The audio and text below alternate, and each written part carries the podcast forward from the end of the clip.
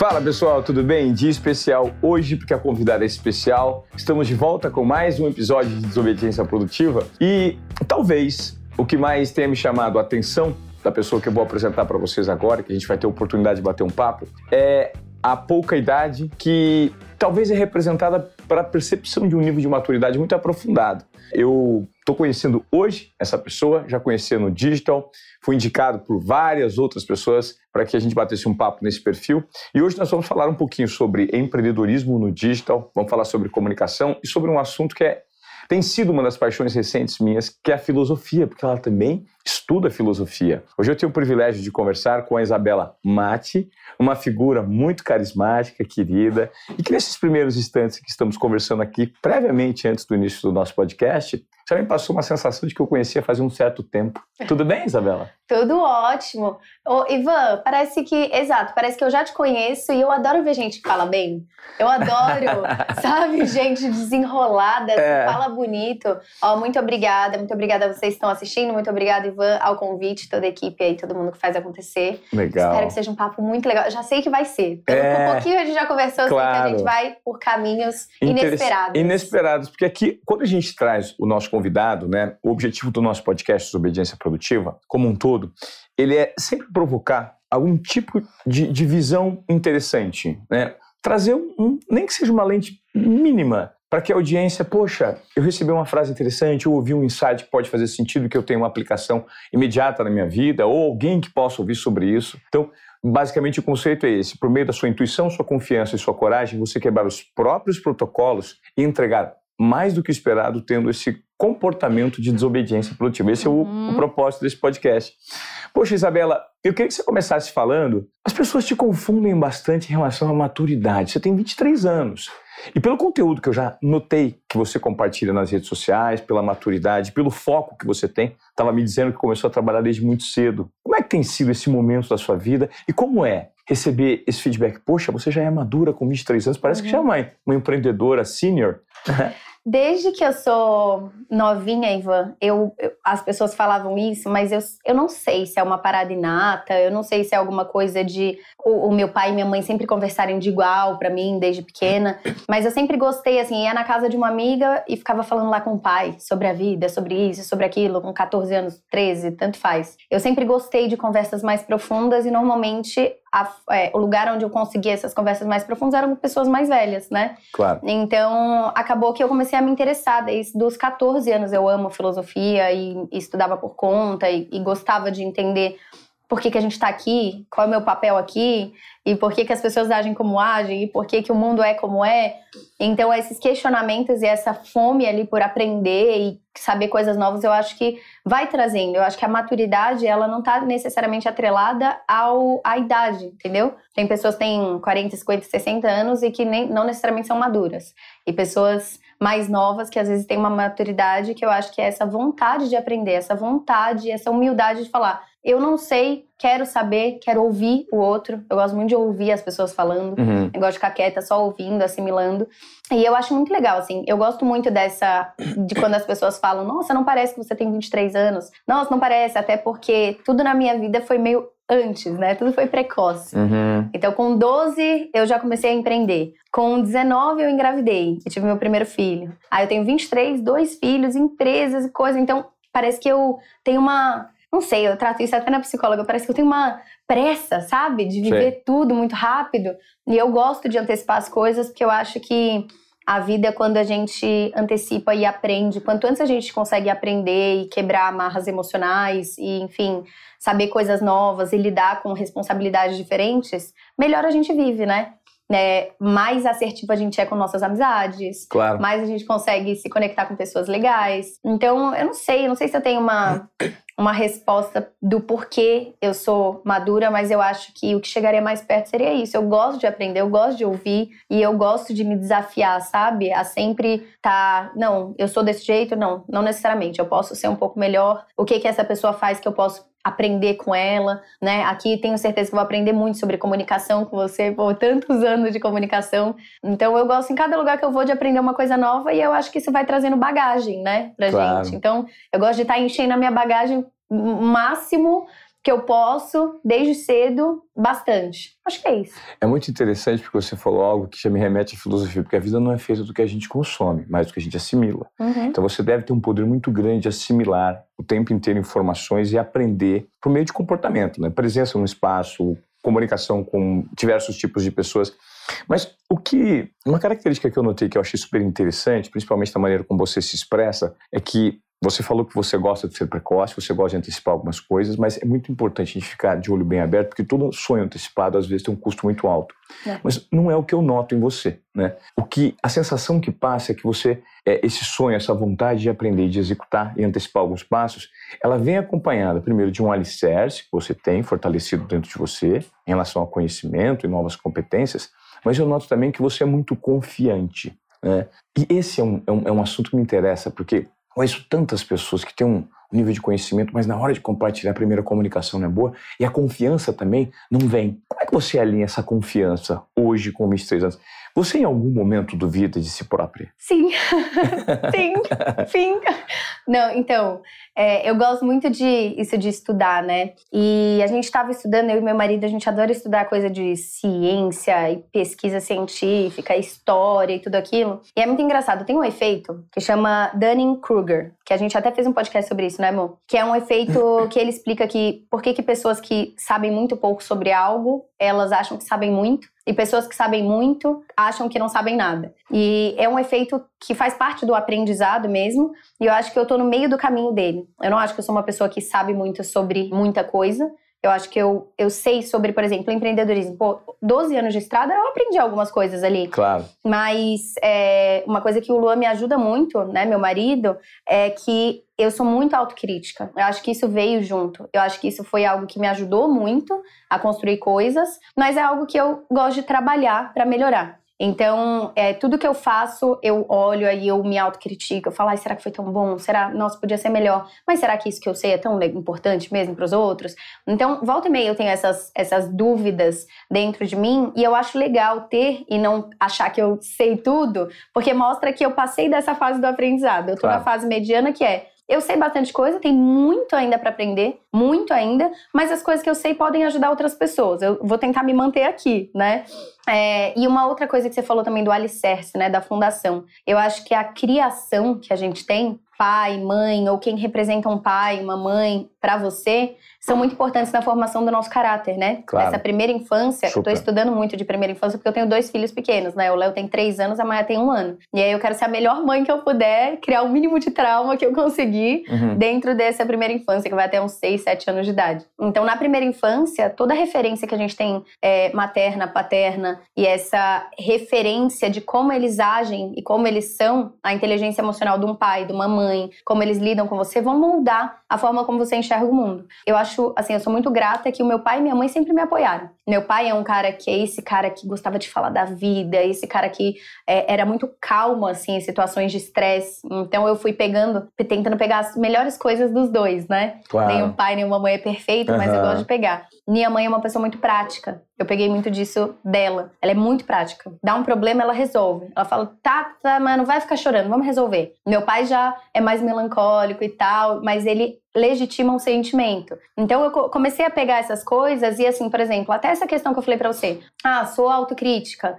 Ou eu sou uma pessoa que às vezes duvido de mim mesma. Eu falo, beleza, eu duvido de mim mesma, mas eu não quero ficar duvidando de mim mesma. Então por que que eu duvido de mim mesma? Vou buscar uma psicóloga. Eu vou buscar Tá. um profissional que vai me ajudar. O que, que eu posso fazer pra mudar? Aí eu pego esse lado da minha mãe e falo, como que eu consigo praticar, de forma prática, eu falar praticamente, Aham. mas de forma prática, resolver esse problema e vamos para o próximo. Então eu acho que isso é, ajuda muito a acelerar o conhecimento e o crescimento. Ao invés Claro. de você remoer aquilo que acontece, é você questionar e buscar uma solução para aquilo. Então eu acho que isso me ajuda muito na minha vida, assim, em questão de confiança.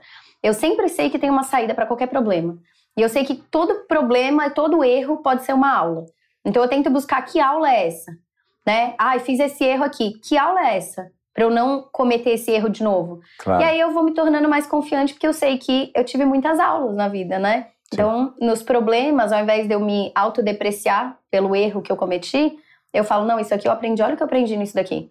Vamos pro próximo, que isso daqui eu não comer de novo, vou cometer outros erros. E você sabe que esse tipo de, de conceito é o que eu compartilho muito na minha palestra de desobediência uhum. produtiva, que tem uma frase que eu trago comigo que é a seguinte. E essa frase eu trouxe, eu, eu aprendi recentemente com o professor do, Neil deGrasse Tyson, Dr. Uhum. Tyson, aquele uhum. astrofísico incrível. Ele explica, não importa o que acontece, o importa é como você lida com o que acontece. É bem estoico, né? É bem estoico. Uhum. Né? É bem estoico. Marco Aurélio falava muito isso. Muito, uhum. muito. O imperador Marco Aurélio, que é um dos três grandes representantes da escola estoica lado e do Epíteto que ele não era filósofo estoico, que ele era um pensador. Ele era né? um pensador.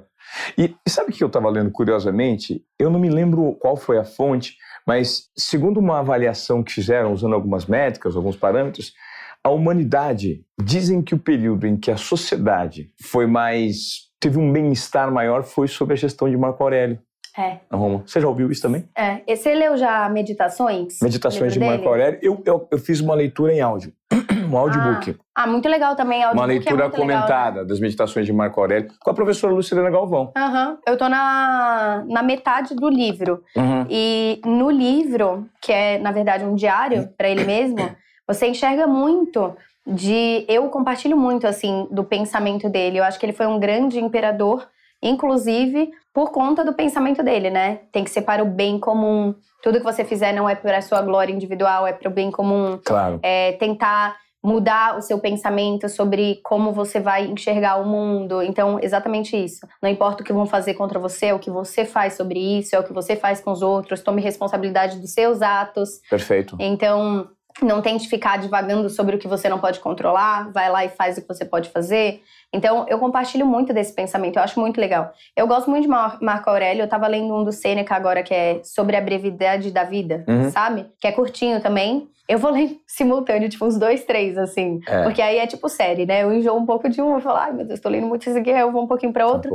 Um e eu gosto muito. É a corrente filosófica que hoje eu, eu mais me identifico, assim. Eu gosto muito. Existencialismo também, mas eu gosto muito de estoicismo, que eu acho que é, é prático. Eu sou prática, eu gosto. Claro. E qual que é a... Eu, eu sempre compartilho com as pessoas que, para mim, como funciona muito, quando eu, eu pego um conteúdo, leio, ouço, eu tento imediatamente fazer algum tipo de anotação, um texto curto, uhum. para eu compartilhar para aquilo migrar da minha memória de curto prazo para a memória de longo prazo. Como é que você faz para você ter um conhecimento mais aprofundado? Porque a gente acaba, às vezes, acompanhando muito conteúdo e não consegue assimilar, às vezes. Sabe aquilo que a gente ouvia na escola, que os professores falavam, estuda 30 minutinhos todos os dias, ao invés de estudar cinco horas no dia anterior da prova. É. é. isso tem uma base científica, né? O aprendizado ele é melhor quando você fraciona ele e quando você estuda o mesmo tópico, a mesma coisa, em lugares e situações diferentes. Uhum. Por exemplo, você ouviu um audiobook do Marco Aurélio, do livro Meditações. Naquele contexto, naquele momento, com a sua cabeça naquele lugar físico, você vai ter um tipo de aprendizado. Se você ouvir de novo esse audiobook um ano depois, em outro contexto, numa viagem ou em outro lugar, você vai ter novas considerações daquilo. Claro. E se você ler o livro, talvez você tenha novas percepções. E se você é, for ler um artigo sobre aquilo, você vai ter novas percepções. Então, a melhor forma para o aprendizado, caso alguém esteja vendo aí, e não sou eu que estou falando, tá? São cientistas, é porque para mim eu vou lá, estudo várias horas e falo, ah, tenho uma semana livre. Eu achava que era ótimo isso. Uhum. É você tentar estudar o mesmo tema de formas diferentes. Então, um auditivo, aí o, de, né, ouvindo, aí o outro lendo, aí o outro lendo alguém que leu, sabe? Sim. Então, vendo considerações. Claro. E em situações e espaços físicos diferentes, você memoriza muito mais, você aprende e assimila muito mais. Porque senão você basicamente decora as coisas, né? Sim. Na escola, para mim, era decorar decorava, fiz a prova, sumia o conhecimento, não sabia mais o que era, o que eu estava estudando. Claro. Então, para a gente não decorar as coisas e realmente assimilar, a gente precisa ter, primeiro, várias formas diferentes e pontos de contato diferentes com aquele conhecimento. E segundo, você precisa ter tempo de maturação para criar novas ideias. Exatamente o que você falou, né? Claro. A gente assimila. Então, ler algo passivamente e tomar tudo como verdade vai ser muito raso o quanto aquilo vai impactar a sua vida. Mas se você reflete sobre aquilo, aí você cria uma memória mais parruda ali na sua cabeça, sabe? É, e se você se propõe a organizar as ideias para compartilhá-las.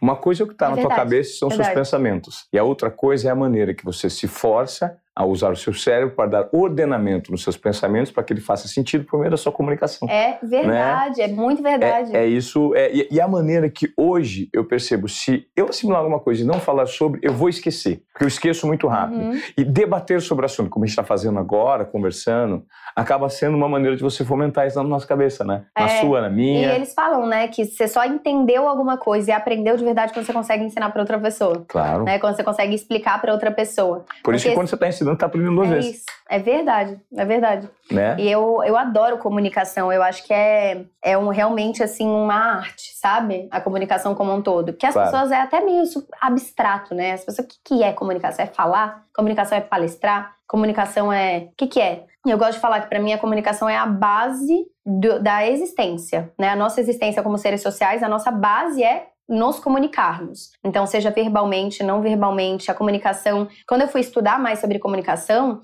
por exemplo, a comunicação não agressiva, aí criação neurocompatível com crianças, filhos, você entende que quando você aprofunda sua, as suas habilidades de comunicação, que eu também não acho que é algo 100% inato, eu acho claro. que você consegue desenvolver. É super treinável. É, eu acho que é treinável. É, o meu relacionamento melhorou. A gente não briga mais, porque a gente sempre foca em como resolver ao invés de você faz isso, não, você que faz.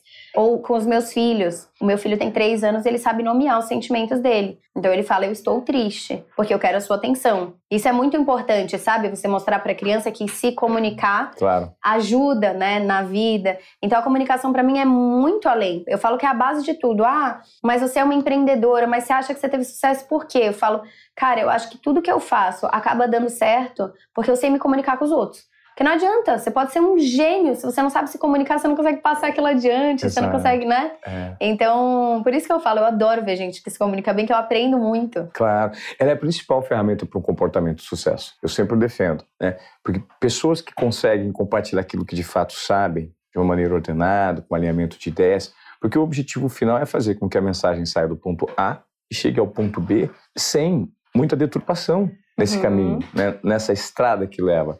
E a responsabilidade acaba sendo do emissor. Então cabe a gente entender o que você sabe sobre determinado assunto para eu chegar com o passo 1 ou com o passo 5. Já vou direto ao passo 8. Porque de repente você já tem um conhecimento aprofundado sobre algo. Então, quanto eu sei que você sabe sobre um assunto, quais são os elementos, as metáforas que eu vou usar para. Eu, eu, explico para a minha audiência, às vezes, que dá para você explicar, por exemplo, sobre mercado financeiro para uma criança de seis anos. É só usar uma metáfora. Isso é um dom. Né? né? Saber usar analogias e metáforas para explicar. Eu também gosto de falar assim: gênio para mim não é quem fala difícil. Pessoas geniais para mim conseguem explicar algo complexo para uma criança entender. Super. Né? É. Você estudou muito. Como que você estudou comunicação? Porque você trabalhou muitos anos, né, com comunicação jornal, é. de jornalismo, coisa e tal. É, é pra, curiosidade. É, não, então é. Ah, convidada a fazer pergunta. É, é, não, é legal, mas é porque para mim foi algo muito que veio por conta da prática. É, eu tenho 45 anos, eu comecei no rádio com 14, muito cedo. Caramba. E nunca parei, né? Então, a minha mãe mapeou desde muito cedo que apontava uma câmerinha para mim em festa de criança, na época não tinha muita câmera como tem hoje, né? Mas eu tava sempre aparecendo. E com 10 anos... Eu Tava ganhei... um cotoquinho lá. É, um cotoquinho. E com 10 anos eu ganhei um Walkman. O Walkman, você era uma, um aparelhinho de fita Eu quando começa a me explicar. Deixa eu explicar o que, que é, tá? CD, vamos lá. o Walkman. E aí, esse Walkman ele era diferenciado, ele até custava mais caro, porque ele proporcionava gravar. Os Walkman só gravavam, é, você sintonizava numa rádio, poderia gravar ali na fita cassete, mas esse gravava áudio ambiente. Então, como se fosse um microfone aqui. E minha mãe, pô, te dei esse Walkman, vamos testar. Você repetindo o que os locutores da rádio falam. Aí ela gravava, não estava bom. Ah, filho, repete, não tá bom. Então eu comecei a desde muito cedo treinar com a ah, minha mãe. e ela percebeu e pegou, vamos desenvolver essa habilidade. Exato. Cara, e aí, muito por, legal, né? E olha que loucura. Por conta do bullying muito forte que eu sofri, que foi consequência de um, um, de um atraso hormonal. Eu fui crescer com 16 anos. A puberdade para mim chegou mais tarde, por conta de um atraso hormonal. Uhum, uhum. Eu sofria muito na escola. Sou do interior de São Agora Paulo. Agora tá com 45 anos, parecendo que tem 30 e é. os caras olha que loucura. E aí nessa, pô, eu falei, eu preciso me superar de alguma forma. E como veio a superação? A superação veio por meio do trabalho. Então eu comecei no rádio com 14 anos, eu era operador de som. Então eu tinha duas picapes, é, uma mesa de oito canais, era uma rádio analógica, totalmente analógica. Pô, a gente tá falando de 1990, 90, 91, 92. eu operava essa rádio e comecei a falar ao mesmo tempo, ensaiar. Então eu era operador de som, pá, eu parecia um polvo trabalhando, porque duas picapes, três cartucheiros, 80 spots de propaganda, cada 30 segundos eu trocava propaganda, preparava o tape de rolo, preparava o fundo musical para passar para o locutor e operava analogicamente uma mesa de oito canais. E comecei, falei, cara, dá para fazer isso e eu fazer meu programa. E é o formato disc jockey, DJ de rádio. Isso surgiu nos rádios. E aí eu coloquei o microfone e comecei a ensaiar. Eu terminava de trabalhar e ficava ensaiando. Meu tio um dia viu, trabalhava na rádio e falou assim: Cara, você tá fazendo DJ, você tá fazendo um formato de disc jockey? Eu falei assim: Vou colocar você para falar em disc jockey. Me deu um programa. E com 15 eu ganhei um programa no rádio, comecei a falar. E essa, essa habilidade de comunicação, depois eu entrei na TV Globo. Durante a faculdade, eu fiz um concurso para ser locutor da rádio. Eu passei numa, numa faculdade pública em Londrina e durante o período dos quatro anos de jornalismo, eu fiz quatro anos sendo locutor da rádio, concursado. E saí direto para Globo. Uhum. E saí de 19 da Globo e estou no digital fazendo podcast. Então, para mim, comunicação é muita prática. Inclusive, eu tive uma dificuldade em 2019 de não saber compartilhar o que eu sabia. Uhum. Por quê? Porque eu não entendia a teoria que existia por trás da prática que o Ivan adotava por ser muito orgânico, por ser muito natural. Você não conseguiu metodificar aquilo, né? Exato. O que, que eu faço? Não sei. É, então, hoje, eu tenho assim uma habilidade para conversar com qualquer tipo de público. Eu uhum. converso com pessoas que moram uh, na rua muito facilmente, porque o grande segredo é a adequação da comunicação. Uhum. Né? E o rapport, para mim, funciona muito. Então, se eu converso com uma pessoa que tem um vocabulário mais rebuscado, eu vou adotar. Eu, automaticamente, intuitivamente, eu percebo e começo a adotar isso. Uhum. Gestual, eu imito. Então, eu conversando com você, eu não estou percebendo, mas certamente eu já estou imitando como você está sentada. E aí então, eu me sinto mais confortável. Você se sente mais confortável. É, é a doma, tem que ter umas é, é, é né? Acaba, isso acaba acontecendo, porque qual é o objetivo do bom comunicador? É estar tá aberto para compartilhar e receber, uhum. para que não exista nenhum ruído nessa troca que a gente proporciona. Faz uhum. sentido para você? Exato. Né? Não, e, e comunicação é tanta coisa. Quando que você ia pensar uma pessoa, né, que comunicação é você ir se adequando inclusive a parte física a outra pessoa para ela se sentir confortável de compartilhar com você, né? É muito, muito incrível. Eu, eu não me sinto assim, tá? Eu, eu, assim, não é que eu não me sinto, eu me sinto de todos os jeitos, mas normalmente nessas tipo, poltronas sentar... as pessoas ficam assim, ó. Eu estaria assim, mas eu não me sinto confortável agora de sentar assim com você. Eu preciso estar sentado assim, porque eu percebo que faz mais sentido. É, nessa postura corporal, nós vamos ter uma troca melhor né? Cara, que loucura, né? Que loucura, né? O Luan trabalhou muitos anos em TV, é. então você tava falando lá dos negócios, ele, eu fui esse cara que pegava a fita, que fazia, eu era o, o estagiário. É. Mas o, eu acho muito legal a, a questão, duas, duas coisas assim que me chamaram muitas, três coisas que me chamaram muita atenção, né? A primeira coisa foi o fato de você começar cedo e da sua mãe perceber uma habilidade e te impulsionar naquela habilidade, porque é. a gente vê tantos pais que querem tem expectativas tão fortes para os filhos que não permitem que eles sejam o que eles são. Sabe? Imagina se ela falasse: não, você vai ter que ser engenheiro, porque o seu pai é engenheiro e vai ter que cuidar de obra, isso e aquilo, e não percebesse: caramba, olha a habilidade de comunicação dele. Claro. E se eu ajudar ele a ser o melhor dele? Isso. O segundo ponto foi que você sofreu bullying e isso fez você trabalhar mais, porque eu sofri muito bullying na escola e isso me fazia trabalhar mais como uma fuga. E aí, então, eu me identifiquei muito com isso. É, o bullying, e o bullying é engraçado, porque o bullying, quando ele é muito exacerbado, assim, tipo, eu sofri alguns anos de bullying e saía pela porta dos fundos, e, enfim. Ele causa inseguranças que às vezes você já é adulto e ao entrar numa escola, volta um gatilho, né? Volta. Porque volta. eu vou palestrar em escolas, às vezes eu entro na escola, aí eu olho pro Luan e falo, que sensação esquisita. Que esquisita. É. Parece que eu voltei a ser uma criança, sabe? Claro, claro. E então. Aquela fragilidade se revela um pouquinho um ali. Um pouco. Né? Então tem que, tem que ter um trabalho psicológico ali muito grande para você internalizar se apropriar emocionalmente de um sentimento que é legítimo e não de um outro sentimento que é destrutivo, né? Claro. E a última coisa que você falou é que você sempre está se reinventando na comunicação. Claro. Né? É muito Sim. difícil uma pessoa que é muito boa em comunicar e que é comunicativa conseguir metodificar o que que eu faço. Ela simplesmente fala, sei lá, eu sei falar com as pessoas. Fala, não, ali ó, o jeito que você muda, você sorri, você pergunta o nome da pessoa, Sim. você chama pelo nome. Tudo isso são técnicas de comunicação que é difícil da gente tirar da nossa cabeça e conseguir colocar né? Então, existe, eu acho que a prática realmente é muito forte, mas de tentar reconhecer o que, que o outro tá fazendo. Ah, ele tá gesticulando assim, isso tem um impacto. Ele tá gesticulando assim, tem outro impacto, Sim. né? Então, conseguir, quando você consegue ver que existem métodos, eu, por exemplo, quando eu assisto palestra ou entrevistas, eu gosto muito de assistir, eu vejo muito claro isso, né? Você vê o Cortella se comunica de forma redonda, de forma convidativa, Claro. e faz, tem tudo a ver com ele. Tem tudo a ver com o que ele Claro. fala, com a forma que ele apresenta a filosofia, com o propósito dele através da filosofia e do conhecimento, de falar assim. Você não vai ver o Cortella falando você, isso e aquilo. Você Que é o falando assim, Que é o canal. O canal é E o provocador. carnal- Aqui, ó. Pá. E o Karnal é incisivo e a fala dele não tem lero-lero. E, e até quando ele tá fazendo uma piada, ele tá sério e tudo casa. E aí, quando você começa a observar, isso traz pra você muitos aprendizados que você consegue aplicar.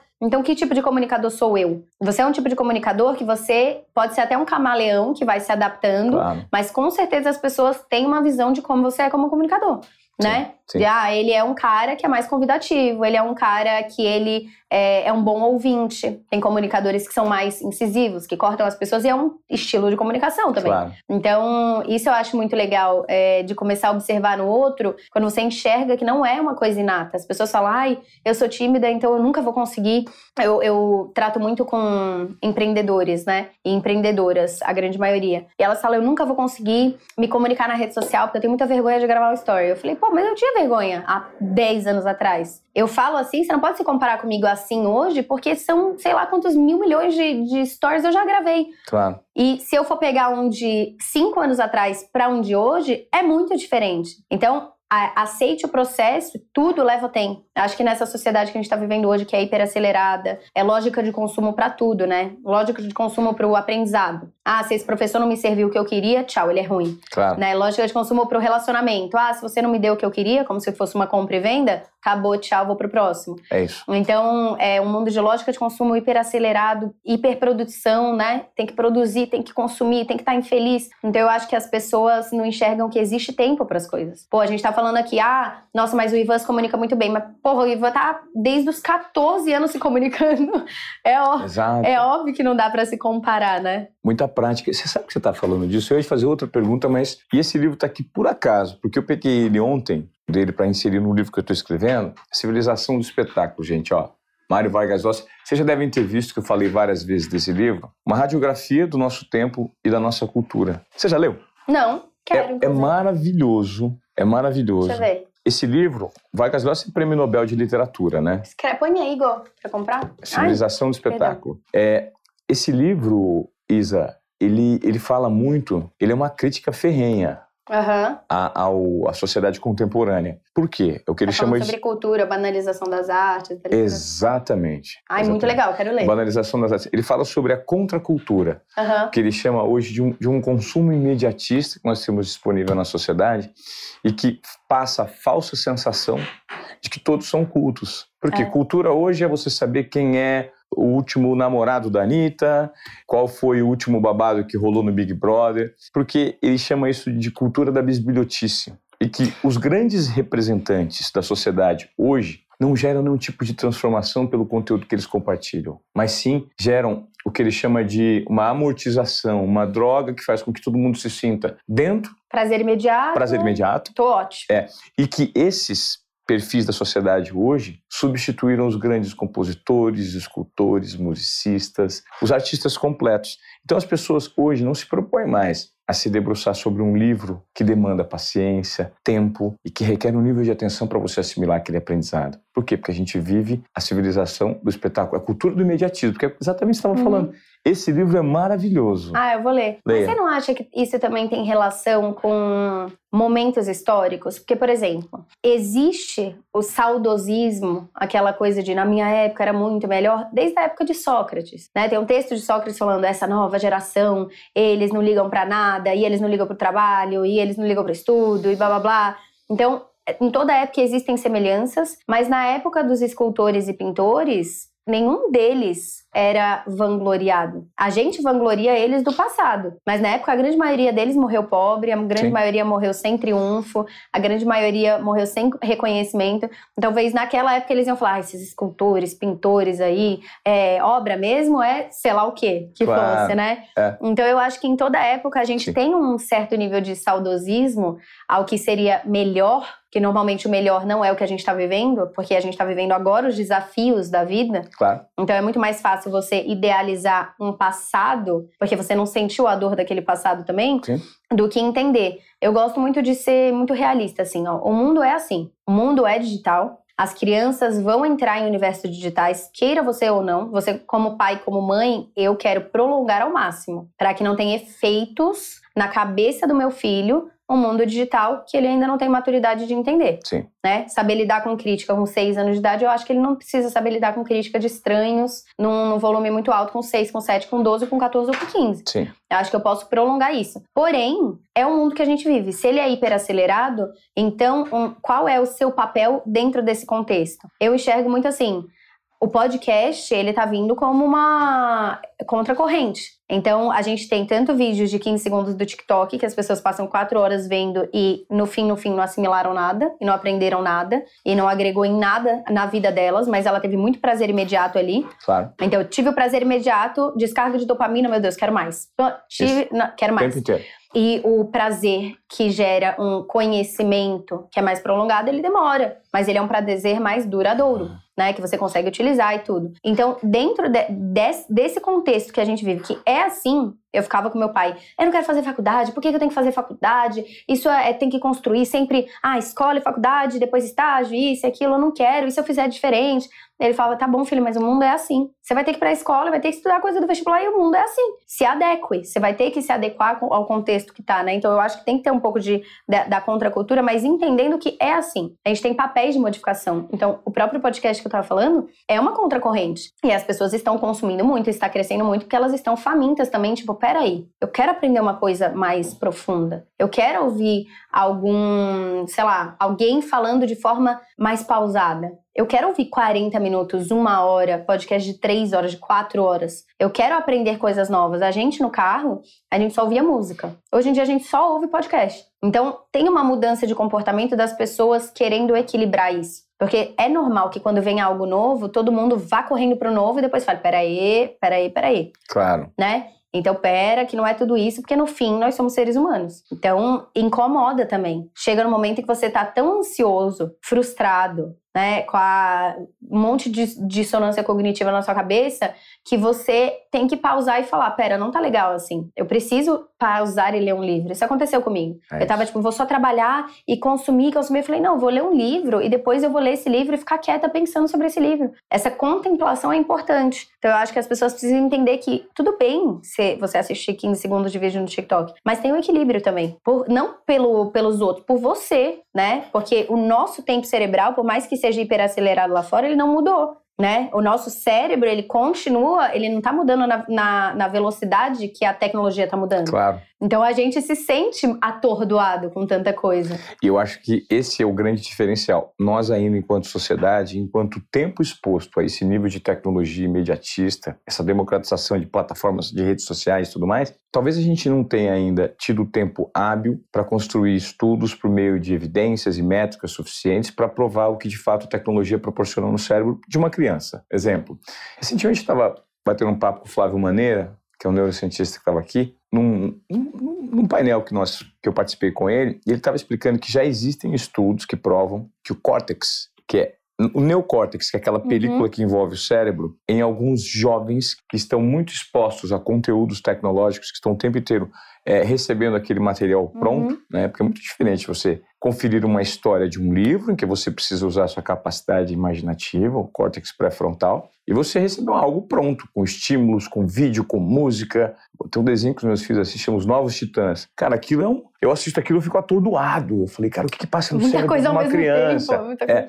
Então ele falou que já já está já foi detectado algumas evidências de que teve um não um espessamento, mas um, ficou mais fininha a camada disso. E isso impacta no poder de cognição desses uhum. jovens. Então eu acho que, poxa, tudo é muito válido. Só que a sociedade como um todo, né, esse salto evolutivo que nós demos por conta da tecnologia, ele foi muito grande. A pandemia muito acelerou rápido. muito, muito É. rápido. Então, menos é mais. A gente talvez não tenha as evidências necessárias para saber o que é, o que não é. Uhum. Uma vez eu li uma reportagem muito interessante que os filhos dos donos, os grandes né, imperadores do Vale do Silício, são criados em escolas 100% sem telas, É, né? Os meus filhos são assim. Esse foi um grande pré-requisito. Ah, é? É, contato com a natureza. A escola do meu filho tem coelho e tartaruga. Onde e- ele estuda? Ele estuda numa escola que fica perto da nossa casa. Aí depois eu falo, só vou falar o nome da escola aqui. claro, claro. É, que fica perto da Sim. nossa casa e é uma escola que ela tem é, conceitos construtivistas. A dona da escola ela foi para Finlândia, que falam que é a melhor educação do mundo, né? Legal. E aí eles aprendem na prática. Então não tem nada de telas, nada de nada, não tem sala de aula com o professor falando e eles escutando. Super interessante. Eles aprendem, por exemplo, o azul. Ao invés de estar numa apostila e ele ter que circular o azul, eles falam: vamos brincar, agora a gente só vai pegar os blocos azuis. Aí ele pega só os azuis e ele entendeu o que é azul. Então, eles falam que é na prática, ah, aprender sobre um animal. Ao invés de eu colocar uma criança para ficar escutando sobre o que, que o animal come, como ele vive, a gente tem aqui todos os grupos, né? Tem um de mamíferos, de répteis, é, aí tem galinha, que é oví, ovíparo? Não, galinha é ovíparo? Não, ela Galinha bota ave. ovo. Sim, não sei se é. ela vende, vende ovo, pô, burra. Sim, é. Enfim, aí galinha, sabe, um monte de coisa vem pra, pra biologia. Mas, é, então eles falam, então o que, que a gente vai fazer? Ah, cada grupo de crianças vai cuidar de um animal. Então, por exemplo, ele estava cuidando do peixe, dos peixes, né? Então, eles falam, a gente tem que cuidar dos peixinhos. Então, a gente tem que dar comidinha. Sabe o que eles comem? Isso daqui, vamos dar. Aí eles dão a comida e aí eles assimilam muito mais fortemente que o peixe come aquilo. O Claro. peixe mora na água. O peixe, não, não, não. Então, eles entendem sobre o peixe sem precisar ler sobre o peixe. Ele consegue viver aquilo. Óbvio que é, em São Paulo, São Paulo é muito difícil de ter um espaço. É uma escola que tem 6 mil metros quadrados de área. Eles plantam a comida e colhem. Então, Nossa, plantar a comida, incrível. Cada um deles, ah, com um aninho, as crianças lavando o próprio prato. Tem responsabilidade, tem é, Claro. noção do coletivo, mais forte do que o individual, Sim. né? O grupo. Então, isso é muito importante. Eu acho que, assim, pra mim, a gente só consegue ter alguma mudança significativa no nosso comportamento, no comportamento das pessoas que estão em volta, né?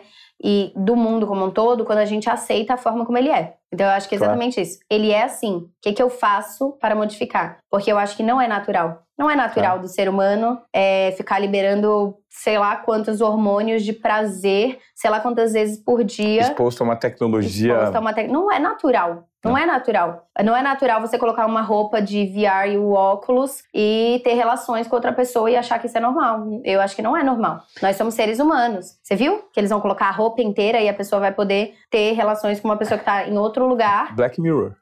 Exato, e tudo tá acontecendo. Tem coisa do Black Mirror que já aconteceu, sabe? Pessoas literalmente falando: não, eu quero colocar um chip aqui pra aprender. Isso não é normal. Por mais que a tecnologia seja um avanço humano, não é natural. No fim, a gente é bicho. É que a gente não gosta de admitir, mas nós somos animais. Claro que são. Né? Temos instinto, a gente tem um lado racional e tudo, mas a gente tem um instinto natural que é muito importante, o toque pele a pele. Criança que é muito exposta à, à, à tecnologia, por exemplo, as crianças não conseguem se relacionar, fobia social. Total. Tinha criancinha de três anos, dois, três aninhos assim no parquinho, e o Léo, que é nosso filho, parece um menino Mogli lá, subindo nas árvores, quebrando tudo, subindo no parquinho. A menina Mogli. Ele é, ele sobe na árvore, ele Ah. quebra tudo, é meio Tasmania também, sai blá, furacão. E a menininha, aí ele chegou perto dela e ele gosta de falar com as pessoas, né? Ele parece político, assim, ele sai na rua, dá joinha dá É. tchau, já ia chegar aqui e falar oi, oi, oi, dançar. E Eu, eu tenho um desse em casa. é, tem, tem que colocar eles pra brincarem. É. Deixa vocês dois, vai, vai, vai, vai, É. pra dormir. Que idade que o seu tem? Três. Ele tem três e pouquinho. O Luiz já é mais. O Luiz vai. Não posso colocar o Luiz, senão o Luiz vai aliciar ele, porque o Luiz é formador de quadrilha também. Tem, o Luiz vai fazer sete. O Luiz é muito esperto. Ele gosta de menino mais velho. Mais velha. Vai Ah, adorar o Luiz, ele então. se sente É. parte do grupo dos mais velhos.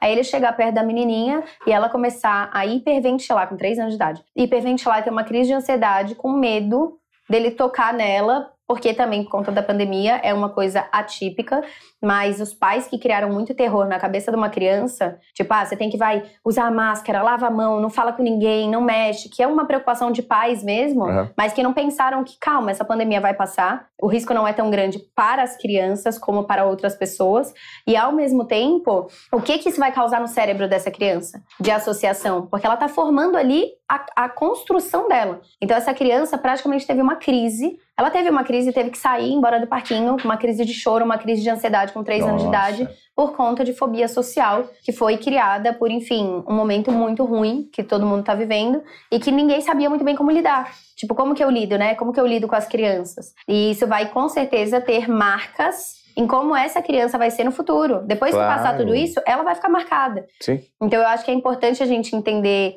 é, e crianças estão muito expostas à telas, não conseguem. Começa e termina um relacionamento virtualmente, né? Não consegue Sim. ter o olho no olho, começa. É. Ou até influenciadores, né? Na hora de falar no vídeo do YouTube, fala: Oi, gente, pessoal, encontra alguém na rua, a pessoa quer entrar num buraco. Tímida pra caramba e não consegue ter o contato social. Então, a gente tá criando, sei lá, sei lá. Tá Ó, isso, isso foi um pensamento de um texto que eu vi antes do estoicismo, da professora Kelly Aguiar, de Fortaleza. achei tão interessante, eu ouvi um, um conteúdo dela no YouTube, e ela fala que uma das correntes né, de pensamento, de reflexão do estoicismo, é justamente a gente gastar o nosso tempo não tentando gerar a percepção e fingindo para o nosso público ou para o meio em que estamos sermos felizes. Isso é uma tendência hoje em dia muito grande, principalmente por conta do digital. Gaste esse tempo tentando buscar dentro de você o que te faz feliz, sem se preocupar em passar essa percepção de que você é feliz para o meio que você está inserido. Né? Mas é que no fundo as pessoas elas querem pertencer, né? É e elas querem. É muito mais fácil você estar infeliz e mostrar que você está feliz e ter um shotzinho de autoestima das pessoas falando: Meu Deus, eu queria ter sua vida. Nossa, você é muito incrível. Claro. Nossa, você se comunica muito bem. E a pessoa não consegue falar na vida real, do que ela expor aquilo, que é muito mais proveitoso no longo prazo, mas ela expor aquilo para que pessoas se identifiquem. Porque eu acho que cria uma sociedade toda doente. Toda. Né? Quando você é, mostra uma vida irreal e perfeita, as pessoas que são normais, todo mundo, criam um viés de comparação muito alto. Claro. E aí essa pessoa fica doente, achando que a vida dela é muito ruim. E aí, consequentemente, a outra também tá doente, porque ela tá numa dupla personalidade de quem eu sou essa pessoa que tá aqui em casa e que tá triste hoje, ou essa pessoa que tem que estar tá sempre bem, sempre bonita, e sempre feliz pra caramba, sempre viajando, sempre. Quem sou eu? Então eu acho muito legal ter novas pessoas aparecendo e tomando consciência na rede social, é, porque até mostrar que tá triste é meio milimetrado, sabe? Sim. Faz parte do discurso. Então pessoas de literalmente falarem cara, hoje eu não tô legal, não. Eu vejo muito como um trabalho a rede social, né? Então, às vezes eu falo, eu não tô legal, eu não vou faltar no trabalho, então eu vou estar aqui. Mas pra vocês entenderem que tem, eu não tô bem hoje, então tá tudo bem, tá? Mas eu vou responder, vou fazer, porque no fim é meu trabalho. Eu não vou faltar o trabalho porque eu tô triste, entendeu? Ninguém faz isso. Claro. Você engana e chora e vai lá e trabalha. É, mas ao mesmo tempo, mostrar essa coisa. Eu não sou perfeita, eu não tenho uma vida perfeita, assim como você também não tem, ninguém tem. E tá tudo bem, a gente vai descobrindo no caminho. Só que aí, quando você mostra isso, você também consegue mostrar ferramentas de como você está vivendo melhor com as dificuldades que acontecem. A são... diversidade. Exato. Então, quais são ferramentas? É, eu prefiro muito mais ver alguém que fala, ó, oh, eu, eu, eu, passei por um período muito difícil na minha vida e eu lidei dessa forma. Eu falo, putz, que legal. Eu posso aprender com isso. Do que a pessoa falar, não, é tudo muito lindo e maravilhoso. Eu falo, puta, não aprendi nada com isso. Parabéns. É super interessante que você trouxe agora, porque eu quero, inclusive, mergulhar um pouco no conteúdo que você compartilha com a sua audiência. Você fala algo super interessante sobre isso, né? Hoje, existem cartilhas digitais que muitos adotam porque essa cartilha se provou em algum momento dar rendimentos, dar é, reverberar de uma forma positiva você, por meio de passo a passo, você consegue monetizar no digital. Né? Mesmo que você, você mascare todas as situações. E tem gente que adota a cartilha, mas a cartilha em algum momento ela vai deixar de existir né? Ela vai deixar de existir. O que você pensa sobre isso? O digital, para mim, eu falo para as pessoas, né? O Instagram para mim não é hobby. Eu não passo tempo me divertindo no Instagram. Eu passo tempo com meus filhos, eu passo tempo com amigos. Se a gente pegar para ir almoçar, ali é meu momento de descontração. A rede social, para mim, ela é um trabalho. Eu olho como trabalho. Se eu olho como trabalho, eu tenho um objetivo de longo prazo. Eu acho que esse é um grande problema, inclusive, das pessoas que surgiram e cresceram muito rápido, explodiram. O primeiro é, elas acham que é para sempre, né? Elas não sabem que tudo passa. passa. E quando você olha para o passado, você fala: peraí, todo mundo passou. Tipo, pessoas gigantescas passaram, então tudo passa. Esse momento ele vai mudar e se você se adaptar, você consegue perdurar. Se você não se adaptar, você vai passar, assim como a maioria passa. Né? É a subida e a queda muito rápida. Então eu tenho plena consciência, por isso que eu não dependo só da rede social. Então, como influenciadora digital, o meu papel como influenciadora é ter um impacto na vida dessas pessoas e criar uma conexão emocional delas se identificarem comigo, para elas é, não só aprenderem comigo, mas estarem comigo nos caminhos que eu vou trilhar. Por exemplo, ah, vou fazer uma palestra. Eu quero que elas estejam lá, que elas não queiram só estar na rede social. Ah, eu vou vender uma mentoria, que nem eu fiz. Eu quero que elas queiram comprar. Ah, eu vou. Qualquer coisa que eu vá fazer, eu quero que essas pessoas queiram acompanhar esse movimento. E eu tenho muito pensamento de longo prazo. Desde, desde nova, assim. Acho, meu pai colocou isso muito na minha cabeça. Isso é raro, né? Longo prazo. Muito de curto prazo. Não, é longo prazo. Para mim é longo prazo. Então, o, as coisas de curto prazo nem me afetam tanto quanto o longo prazo. Por exemplo, eu e o Luan. Dá um exemplo X. A gente construiu um podcast que chama Enquadro. Então, a gente põe as pessoas em quadro e, e, assuntos em quadro, né, em pauta. E a gente, quando foi construir isso, a gente falou: esse podcast vai ser um jogo de longo prazo. Se for de curto prazo, a gente tem conexão com todo mundo, assim, muita gente, artista, gente famosa. A gente coloca, faz entrevista com um monte deles e ponto, acabou. E ponto, acabou. Que nem a maioria dos podcasts. A gente falou: a gente quer que as pessoas estejam ali para ver a gente, o que, que a gente pensa sobre as coisas. Então, a grande maioria, os primeiros, sei lá quantos podcasts, a gente tá em muitos já, né, amor? 130 a gente fazia todo dia. Imagina que loucura. Ah, todo diário. dia. A gente fazia todo dia, agora são duas vezes por semana. Tá, e mas é um bate-papo de vocês dois? A gente pega, tipo assim, agora a gente tá trazendo alguns convidados que são pessoas que eu acho muito legais. Tipo, que vai dar um papo muito legal, ah, assim. Tipo, se a gente senta lá e aí eu for te entrevistar, é, você vai ver que é outra coisa. Tá, eu quero saber se você acredita em teoria de conspiração, eu quero saber, sabe, tipo, é. se você acredita em ET, qual a sua visão sobre o mundo. Claro. Então a gente gosta de trazer o lado B da pessoa. Eu não vou querer saber do Ivan jornalista, eu vou querer saber Sim. do Ivan Ivan, claro. né? Sim. Como que você pensa de criação de filho, é que nem você. Esse é o podcast mais legal, eu acho que eu já participei assim das perguntas e da conversa. Eu não tô perguntando óbvio para você, porque o óbvio As pessoas vão conhecer, é. exato. Eu acho isso muito legal, é, é muito difícil pessoas comunicam assim. Mas aí, quando a gente foi construir, era tipo assim: a gente sabia que em termos de crescimento do podcast ia ser muito mais devagar. É muito mais fácil eu pegar, sei lá, o Whindersson e fazer uma entrevista com o Whindersson e traz audiência. Ah. Só que as pessoas não vão querer saber o que a gente pensa se a gente não conseguir construir isso. Então, no pensamento de longo prazo, eu não vou olhar para a visualização de hoje. Eu vou olhar para como as pessoas estão respondendo, por mais sejam menos pessoas, a, a esse conteúdo. Quanto elas estão sentindo falta, essas pessoas. E isso vai num crescimento menor, mas mais duradouro, entende? Grande, mais consistente. Só que você tem que ter. Pausa. Só que você tem que ter uma, uma cabeça boa. Porque para você cair em métrica de vaidade, trabalhando com a internet, é muito rápido. Ah, isso daqui não deu like, então não vou postar. Se eu só postasse que dá like, só ia ter foto minha de biquíni ou com os meus filhos. Não ia ter um conteúdo que ajude os outros. Mas aí também eu não ia vender uma mentoria, cara. Ou eu não ia fazer uma palestra. Então, qual é o meu plano? É ter os likes ou é monetizar? Eu vejo isso como trabalho, então é monetizar. Então, como que eu monetizo? Eu tenho que representar alguma coisa, né? Se eu tenho alguma dica para alguém que quer trabalhar com produção de conteúdo ou, enfim, que quer usar a, as redes sociais como uma forma de amplificação da voz, né, do trabalho, é, por exemplo, uma nutricionista, ela consegue utilizar a produção de conteúdo para alavancar ela como nutricionista, não para ser uma influenciadora digital, né? Então, para essas pessoas é se você olha para o seu perfil, você não representa nada, se você não tem uma representação do que que você é, então você vale pouco. Por quê? Porque você vai ser trocado por quem cobra mais barato, você vai ser trocado por quem tem um pouco mais de likes. Mas se você representa alguma coisa muito forte, tipo assim, se eu consigo entrar na rede social do Ivan e ver que ele representa a comunicação, ele é um cara que fala de comunicação, ele é um cara que ensina sobre comunicação, que está se comunicando. E então, quando eu for pensar em qualquer coisa de comunicação, Ivan vem na minha cabeça. Isso é o que acontece hoje, as marcas. Empreendedorismo jovem, Isabela. Então, eles não. Eu, eu noto isso, né, na forma do approach das marcas. Elas não chegam e falam, a gente queria uma influenciadora de 600 e tantos mil seguidores, que tivesse esse engajamento e esse público feminino. Não, eles chegam, a gente quer a Isabela, por conta da história dela, do que ela fala, do que ela representa. Perfeito. Então, o que, que você está representando? Ah, eu sou uma nutricionista. Mas você está representando uma nutricionista o quê? Tá, existem milhões você fala sobre o quê? Transtornos alimentares? Você é uma nutricionista que vai ensinar as pessoas a viverem melhor? Você é uma nutricionista que vai mostrar como que a nutrição aumenta a sua performance na vida? Então existem várias representações dentro de um nicho. E aí quando eu vou construir o conteúdo, eu construo ele pensando em o que, que eu quero representar. Hoje em dia para mim é o empreendedorismo, que é da onde eu vim, da onde que eu surgi e o que me fez ser o que eu sou hoje, a filosofia e a comunicação. Então, no bastidor, eu vou estudar cada vez mais sobre filosofia, comunicação e empreendedorismo e, ao mesmo tempo, eu vou fomentando isso. Então, por exemplo, é o que eu falei para você, eu tenho uma marca de roupas há 12 anos. Então, cada dia mais eu tô estudando para ser uma melhor empreendedora, uma melhor empresária, né, ali dentro. E aí eu trago esses aprendizados para as pessoas. OK. Ao mesmo tempo, ah, eu sou uma pessoa que ama filosofia, então eu vou encaixar dentro das minhas palestras alguns conceitos filosóficos para as pessoas perceberem que isso é algo que eu gosto. E eu sou uma pessoa que cada vez mais estou fascinada por comunicação. Então, o que, que eu consigo observar da comunicação? Eu consigo passar, olha que legal. Se você sorri, pergunta o nome da pessoa, você já tem uma, é, um, um contato muito mais próximo com ela, você já tem uma abertura maior para conversar.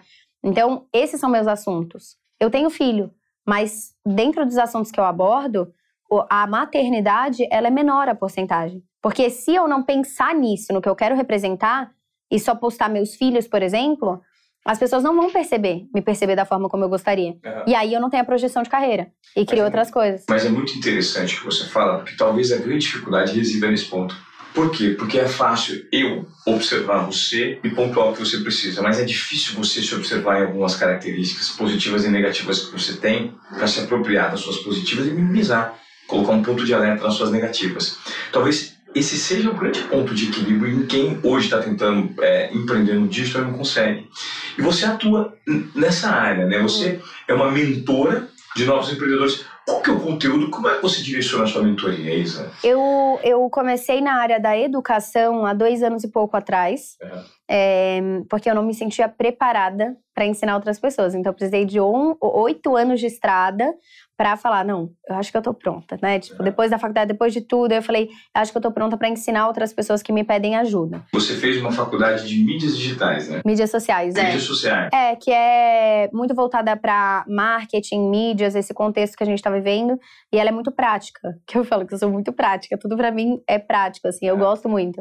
Então, é, então foi uma faculdade que foi muito boa para mim, porque eu, eu, apliquei muita coisa na prática.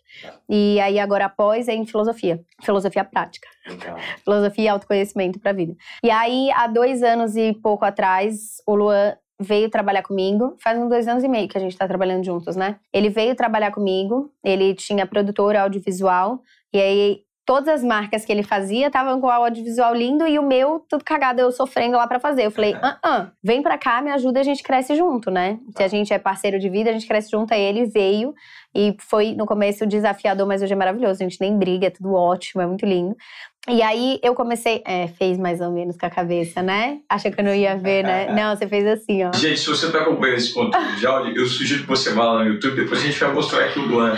Ele, ele o tempo inteiro tá sendo citado no podcast, né, Luan? E o Luan é o marido da. Já aparece no fim. Aparece é, ele trabalha junto, então eles têm uma, uma, jornada. Então, às vezes ele tá falando do Luan aqui e eu fico agoniado, porque eu trabalhei muito tempo em TV e eu, eu sempre tive assim, ó na TV o importante, a imagem mostra, o texto só esclarece. Né? A gente está citando o ano, eu, eu prometo para você que está acompanhando o Obediência Esportivo que a gente vai pelo menos colocar uma fotinha, não vai aparecer aqui no é. final. Vamos inserir. E aí, então, nessa questão de, do ensino, eu tive uma trajetória que eu ensinei as pessoas bastante sobre marketing, e aí um marketing de conexão, focado em conexão emocional. Aí eu desenvolvi passos, ralei para buscar, tipo, como que eu desenvolvo uma metodologia, né, para ensinar as pessoas a melhor forma de marketing para mim, que é se conectando emocionalmente com os outros, entendendo que existe um ser humano do outro lado. E aí foram mais de 6 mil alunas voltadas para esse produto que eu tinha, que é voltado, que eu tinha não, que eu tenho,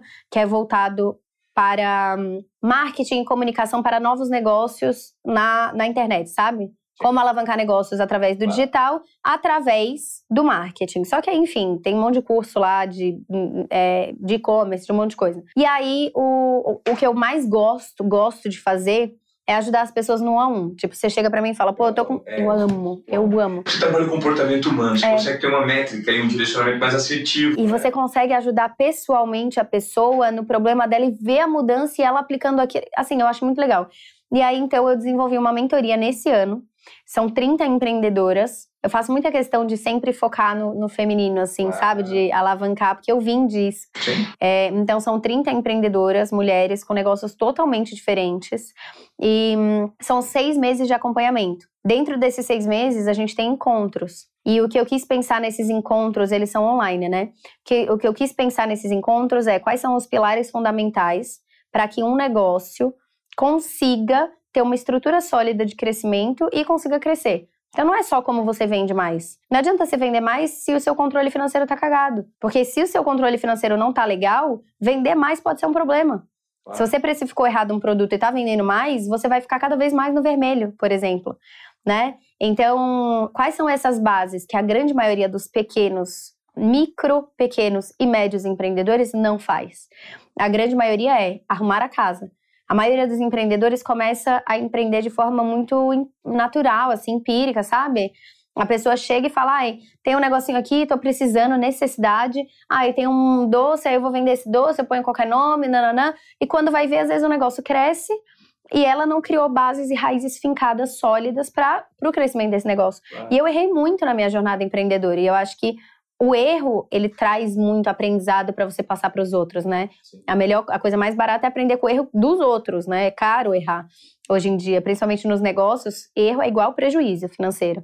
Então, e frustração, e um monte de coisa. Vida, né? Trabalhar errado. Posso trabalhar, trabalhar, é... trabalhar, tá pagando pra trabalhar. Aí você se frustra, você desanima, desiste. É assim que funciona, por isso que a grande maioria dos negócios, nos primeiros cinco anos, morre, né? Não consegue é, ter fôlego para sobreviver. E aí, então, esses encontros, eles são focados em vários temas diferentes. Por exemplo, branding. Aí eu gosto de trazer convidados que sejam especialistas do mercado na área. Então, branding, aí eu trouxe uma especialista há 10 anos de branding que trabalhou com L'Oréal, com isso, com aquilo, para trazer para elas um branding prático. E sempre as convidadas eu falo, você vai trazer aqui na, de forma prática. Eu quero que todas elas apliquem. Eu não quero saber o que você fez, o quanto de dinheiro você já fez. Eu quero saber como que eu aprendo com a sua trajetória e aplico isso? E aí, controle financeiro, a gente está trazendo também uma pessoa de controle financeiro para disponibilizar planilhas, porque o pequeno empreendedor, como eu sou e vim disso, eu sei qual é o nosso problema, qual é a nossa dor, sabe? Você, por exemplo, entender que eu preciso de um controle financeiro, eu já entendo. Mas que planilha eu faço? Como que eu faço esse controle financeiro? Então, nesse encontro, por exemplo, eu disponibilizo para elas planilha de controle é, financeiro de empresa, o pessoal, porque a maioria pega dinheiro da empresa para pagar a conta de luz e aí fica tudo bagunçado. É, o pessoal, um, uma planilha de precificação para ajudar elas a precificarem corretamente os produtos, os serviços delas, que também é uma dor. É quanto eu cobro? Sei lá quanto eu cobro, vou ver quanto o outro cobra e cobro igual a ele. E aí o mercado vai se ditando, né? E você, às vezes, é um puta profissional que está cobrando ali no, no piso e você podia estar tá lá no teto, mas você não sabe como cobrar e como negociar. Negociação. Então, tem vários pilares ali. E aí, a gente tem uma outra coisa legal é, que eu aprendi muito né, na, em, didática, ensinar os outros com essas 6 mil mulheres ali que passaram por esse caminho. Eu cresci muito com elas também nessa forma de aprender a ensinar, né? Que é o que a gente estava falando. E aí, por exemplo, é, tem uma coisa que eu fiz muita questão, né? Depois de todo encontro, eu tenho que sempre puxando elas para fazerem.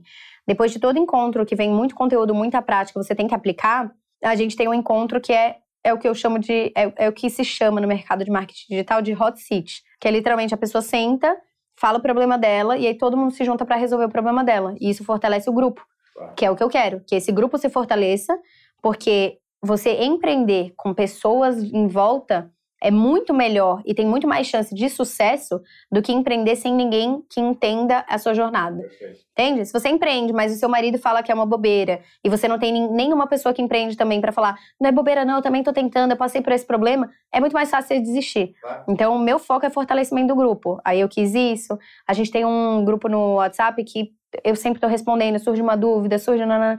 E é muito legal, porque assim, quando você estrutura uma coisa com um coração focado em ajudar as pessoas, não focado na venda só, a venda acontece. É quando você foca em como que eu ajudo as pessoas antes de focar em como que eu vendo esse produto. Então, como que eu estruturo para esse produto ser muito, muito bom. Isso é incrível. Né? Isso é que as pessoas não se preocupam, né? E é longo prazo. Longo porque prazo. se eu quisesse vender muito, eu apelo pra caramba aqui. Aqui tanto faz, se você vai ter resultado ou não, tanto faz, o dinheiro já entrou para mim, claro. e aí você morre em dois meses, porque as pessoas vão cagar para você em um ano. Então, o meu jogo é longo prazo. Eu quero que as pessoas mudem de vida e advoguem por mim, entendeu? Falem, porra, ela é muito boa mesmo, ela se esforça mesmo, ela ajuda mesmo. Enfim, aí eu quis estruturar esse, essa, essa, esse modelo ali de aprendizado e de ajuda para pequenas, médias, micro, pequenas e médias empreendedoras. E é legal que vem gente de todos os ramos. Vem, tipo, da micropigmentação. Aí tem uma outra que tem uma loja de roupa. Aí tem uma outra que tem um infoproduto de autoconhecimento. Aí tem uma outra que tem uma loja de família de castanhas. Aí tem. E todas elas conseguem aprender através do, do, do conhecimento que a gente traz, da forma prática. E eu consigo me adequar muito, né? A de castanha, eu nunca trabalhei com castanha, mas eu sei o que, que você precisa. E se eu não souber, eu vou pesquisar e te ajudar. Então eu aprendo demais também. Você sabe que eu tava percebendo você falar? Você, você tem o perfil perfeito para fazer um programa diário de rádio. Você não parou para pensar nisso? Rádio, nem cara. sei, nem sei. Eu, porque, eu, eu participei de um do Caito Maia, que ele chamou, aquele Se Parar o Sangue Esfria, alguma coisa assim. Tá, eu conheço o Caito, eu não sei que programa é esse. É, é Se Parar o Sangue Esfria? Era alguma coisa assim, foi muito legal de rádio, só que eu fiquei meio, ai meu Deus, tô no rádio. Eu acho que você, eu acho que se você fizesse um programa, cara, de rádio, com uma certa recorrência, ideal seria diário. Você imagina tomar um café da manhã com você, é, é compartilhando provocações, insights e conversando com as pessoas ao vivo na rádio? Eu, se eu tivesse uma rádio, eu contrataria, eu atrás de você e faria uma proposta para você, para você ter um programa diário no rádio. Você tem um poder de argumentação muito grande. É verdade. E ó, você... eu vou estar tá falando, hein? É... Ó, ó, contratante de rádio. Nem sei Gente, quem são vocês, ó. cara. E, cara, pensa nisso, Isa, porque você, Muito legal. Você, eu acho que essa, essa habilidade que você tem de usar a sua comunicação, você se expressa muito bem. É, é. difícil encontrar Ai, alguém que bom, melhor elogio. É, você sabe construir o raciocínio de uma maneira muito consistente, muito sólida. E a, o que você faz para esse grupo de empreendedores que você, que você mentora, você poderia fazer gratuitamente para o público no rádio. Eu acho que seria bem interessante. Eu acho que vozes como a sua e com, assim, essa força, com essa vivacidade que você tem, com essa vontade de ajudar e com esse poder de argumentação, poderiam ser aproveitados mais em larga escala. Eu sei que o digital te proporciona isso, você gera transformação para o nicho que você atua, mas eu acho que a TV. As pessoas não me conheceriam necessariamente, é, né? Eu acho, eu acho. Eu acho que você precisava ser mais uh, explorado. Eu, eu, eu também acho. Eu, eu vou te, eu, Só que eu vou sozinha, eu vou solo, né? Você sabe que eu tenho, eu tenho, eu sou bom essas coisas, tá? Eu observo bem. E eu recentemente eu fiz uma consideração para um cara que é ótimo cantor, mas eu creio que ele é o Jimmy Fallon brasileiro. Eu fiz essa provocação para ele, que é o Belucci, sabe? O Belucci, cantor de música sertaneja.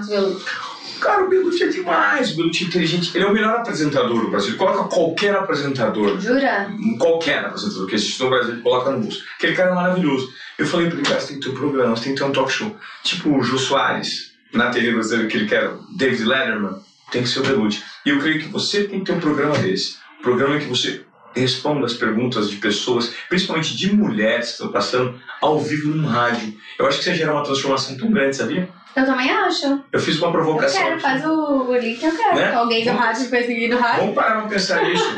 né? Ia ser muito legal. Ia muito, muito legal. legal. Porque Coisa. pegar, né? É. Responder perguntas e dúvidas. Claro. Cada dia você pega uma, desenvolve ali. Olha, eu faria um podcast de 24 horas com você, porque eu adorei conversar contigo.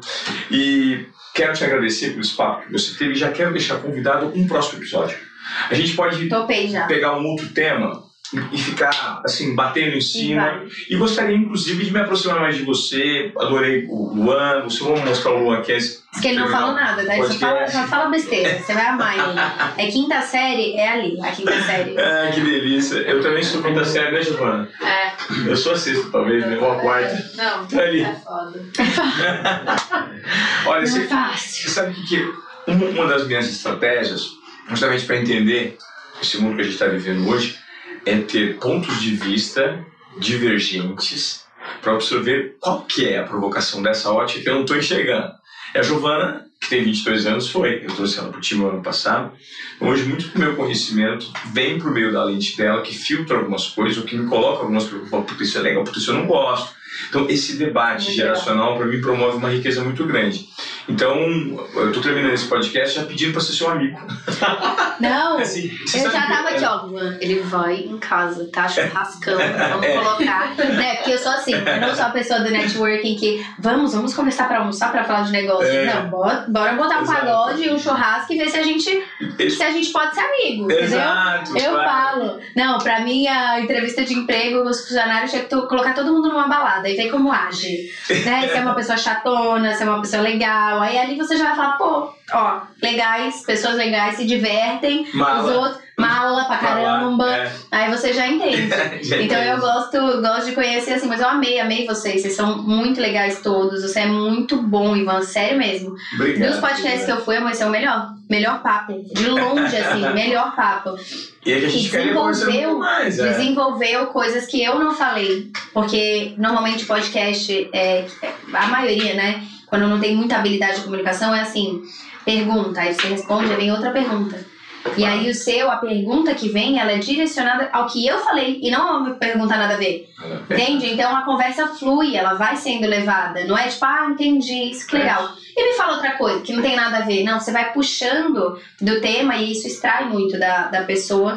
Amei. Muito obrigada por vocês que assistiram até aqui. Espero que tenha ajudado vocês. Episódio 2 vai ao ar, mas aí a gente fala de ETs. Brincadeira. Aí A gente fala de outras coisas diferentes.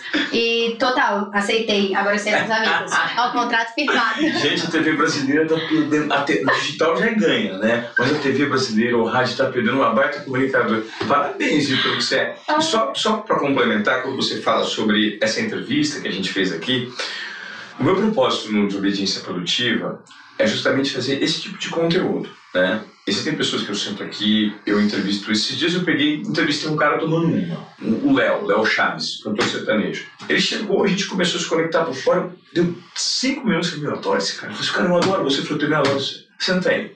Vamos tomar um uísque? Vamos. E aí começamos a devagar e foi uma delícia. E eu criei um método baseado nisso para ensinar as pessoas a gravarem podcast, que é o Free Pod Style. Muito legal. Ou seja, o que, que existe no mercado hoje? Podcasts rígidos, rígidos e super travados, porque a pessoa segue. Caçando corte. Ou se não, aqueles podcasts livres, mas completamente desconectados, em que você se propõe a conversar com a pessoa, só que você está tão preocupado é, em saber qual é a próxima pergunta que você vai fazer, que você não tem na mão e que você não presta atenção no que fala. É só ouvir. né? E o gostoso da comunicação verdadeira é o ato de escutativa. A escutativa é tão importante. Eu adoro falar para pessoas, seja 10, 10 mil ou uma, que está prestando atenção 100% naquilo que eu falo. aí E dá pra ver, né? A pessoa não fica ver. olhando pro lado, não fica batendo a perna. Não, a pessoa fica assim pra você, Porque ó. a maioria das pessoas É. tá esperando a hora dela falar. Exato. Ela não tá ouvindo. Ela tá só esperando você terminar, a olhando assim através de você. É, E aí fala uma coisa nada a ver, você fala, você não viu nada que eu não falei. ouviu nada que eu falei. Não viu. E eu acho que o grande, a grande sacada é você falar assim, a interrupção, Ó, a gente não vai terminar esse podcast. Falamos, cansei. a, inter- a interrupção Falamos. É, a interrupção, tá vendo como você interrompeu no momento exato? Quando você está conectado numa conversa legal, você sabe, até a interrupção ela não é, ela não é chata, É, ela não é, sabe, desnecessária. Ela vem, desculpa, você tem um negocinho aí? Então, é estar ligado o tempo inteiro para trazer pontos que vão direcionando a uma trilha de conhecimento e um bate-papo acelere. mas eu amei. Agora eu vou maratonar. Vamos ouvir, é, vamos voltar ouvindo um Vamos. outro podcast dele. Qual você me indica? Eu vou te indicar um podcast, quer ver? caminho? Eu gravei um podcast. Aqui a gente mora em. Alphaville, aí eu- 45 minutos, dá pra ouvir um episódio. Qual foi o Você podcast acha que eu vou gostar? eu indiquei pro meu irmão? Não, seu? É, não, podcast, seu. não, Ah, eu, tá, tá. podcast meu eu indiquei pro meu irmão. O do Wesley é legal, eu indiquei o Wesley. Só que talvez ela goste do podcast que eu gravei com o Guga Stocco. Tá, Adorei o podcast que eu fiz com o Guga Stocco. É o episódio 99. tá. Foi um- e o Guga é tão inteligente e foi assim, ó. E eu Foi. estava. E, e foi interessante, porque nesse dia eu tava meio. Eu tinha acabado de sair do Covid. Tava mal. Eu perdi vários Você não sentidos. queria estar aqui. Eu, não queria. é, eu não queria, mas durante a conversa, eu tava tão ligado, tão conectado, que ele começou a fazer coisas que ele não tinha procurado. Porque, e sabe o que funciona pra mim, é, Isa, muito? Por isso que talvez eu goste tanto de comunicação. Quando eu tô mal, existem pessoas ou falas, se eu tiver com minhas antenas ligadinhas, uma frase que eu ouço do rapaz do café, ou do cara que eu paro pra conversar porque eu ando de moto em São Paulo, me dá uma dica, ele me fala algo, um olhar que eu vejo. Já muda. Ele pega e fala assim: tira com a mão meu sentimento negativo e muda minha frequência vibratória por meio da fala, da palavra, da comunicação. Então eu acredito muito nisso. E nesse dia que eu gravei com o Google, ele falou algumas coisas para mim, porque eu estava perguntando. E pumba, aquilo me confortou. É o que eu precisava ouvir. Com visibilidade, métrica, tal, tal. E eu frequento grupos que são muito focados nisso. Mas isso é consequência. Creio, Quando o trabalho é bem feito, é consequência a longo prazo. Mas aí você vê a maioria dos podcasts vai, aí some, aí, nossa, mó hype, some, nem monetizou direito, é, no longo prazo e some. Mas aí daqui um, dois, três anos eu tenho certeza que a gente vai se ver. E você vai estar é, com podcast, às vezes outros projetos que Perfeito. vão vir advindos disso. E é isso, o caminho do longo prazo, você vai juntando algumas pessoas que vão caminhando a vida inteira junto com você e outras que vão e somem, e aí vão e somem. Mas assim, eu amei, amei a conversa, muito legal, me senti em casa aqui. E eu me esforcei muito pra ficar assim, porque eu já tava quase assim, ó. Assim, Eu já tá assim. Sabe quando você tá confortável, você vai sendo engolido pela cadeira? Sim, sim. Mas eu amei, Legal. então muito obrigada. Obrigada a você pelo convite, obrigada a vocês todos, gente, por fazerem acontecer. Eu gosto muito de. de né, dar esse mérito assim para as pessoas que trabalham para Claro. fazer acontecer, porque eu vejo tanto que isso faz a diferença para mim, né? Se não fosse meu marido, os editores Claro. e tudo, eu não tinha um vídeo no ar que fosse legal e bonito. Então acho muito legal. Obrigada a vocês que assistiram também. Espero que, tenha, que tenham gostado e quando tiver o próximo, a gente você avisa, né? Sim, avise agora, eu tô esperando só o churrasco. Já É. convidou, vou cobrar. tá Pode ir, esse fim de semana. Marcado. Se não for, se vocês não virem, pode brigar, tá? Porque ele que não bobeira, foi. eu vou fazer o churrasco. Isabela mais. Ó, obrigado, de coração. tá? Obrigada. Eu adorei conversar com você, sua energia é maravilhosa. E se você curtiu o nosso episódio aqui no Obediência Produtiva, eu sempre peço pra você, né? Faça com que esse conteúdo chegue para mais pessoas, porque a gente trabalha para isso. É para gerar provocação, insights, algum tipo de transfor- transformação que você possa colocar na sua vida de uma forma prática, tá bom? Isabela Mate deu um show pra gente hoje. Eu vou ter uma frase que eu guardei que eu acho que é muito interessante, é o pensar a longo prazo. Uma sociedade imediatista, eu vou aplicar isso, já virou um pouquinho a chavinha na minha cabeça. Obrigado por esse conteúdo. E se você acompanha até aqui, compartilhe, tá bom? Obrigado. Até a próxima. Valeu, Se Isa. estiver no YouTube, você curte o vídeo, comenta aqui embaixo e se inscreve no canal.